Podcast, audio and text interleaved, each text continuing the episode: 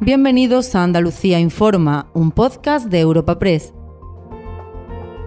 Hoy es 6 de febrero y estas son algunas de las informaciones más destacadas en nuestra agencia.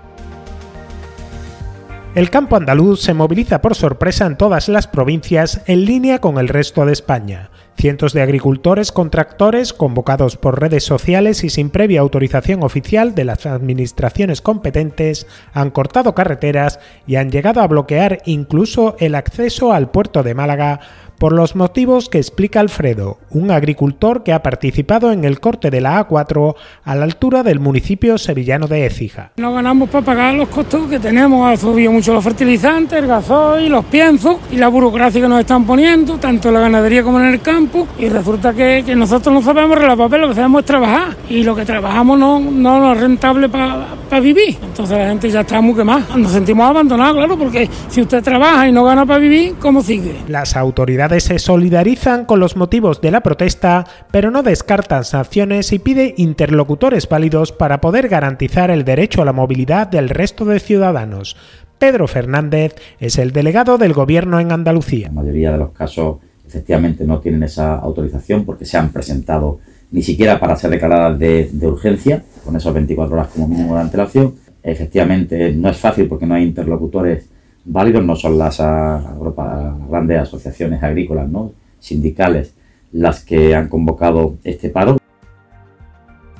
Buena sintonía para la llegada de agua desalada en barcos si es necesario para garantizar el abastecimiento en verano un día después de que el presidente Juanma Moreno dejase la puerta abierta a esta vía, que ya negocia la Junta con Murcia para recibir recursos procedentes de la desaladora de Cartagena, la ministra de Transición Ecológica se ha mostrado de acuerdo en extender a Andalucía la fórmula ya acordada con Cataluña para recibir en barcos recursos procedentes de la desaladora de Sagunto en Valencia. Pedro Sánchez subraya la urgencia de atajar la sequía y Teresa Rivera deja claro que el agua en barcos no es una solución sostenible en el tiempo. El gobierno de España está poniendo, ha puesto y va a continuar poniendo todos los medios a su alcance para combatir la sequía en aquellos territorios que lo padecen. Garantizar el abastecimiento del agua, ya sea en Cataluña o en Andalucía, es lo urgente y atajar las causas que provoca la sequía es lo más importante. No es sostenible en el tiempo, obviamente un transporte en barco de estas características no no, es la solución ideal. Lo que corresponde es primero hacer una estimación realista de cómo pueden evolucionar los episodios de sequía, dimensionar la capacidad de aportar recursos no convencionales procedentes de la desalación, de la reutilización, maximizar la, la eficiencia, evitar fugas en las redes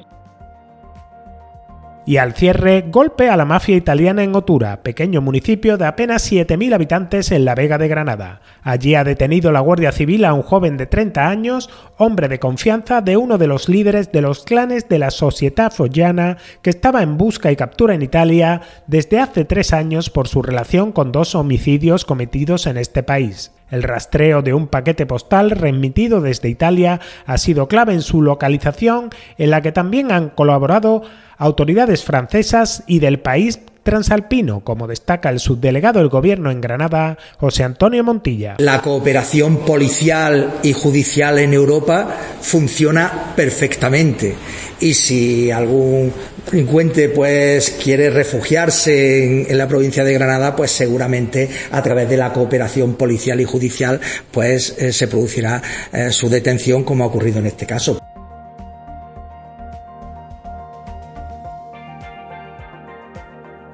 Recuerda que puedes encontrar estas y otras muchas noticias en la sección Andalucía en nuestra web europapress.es.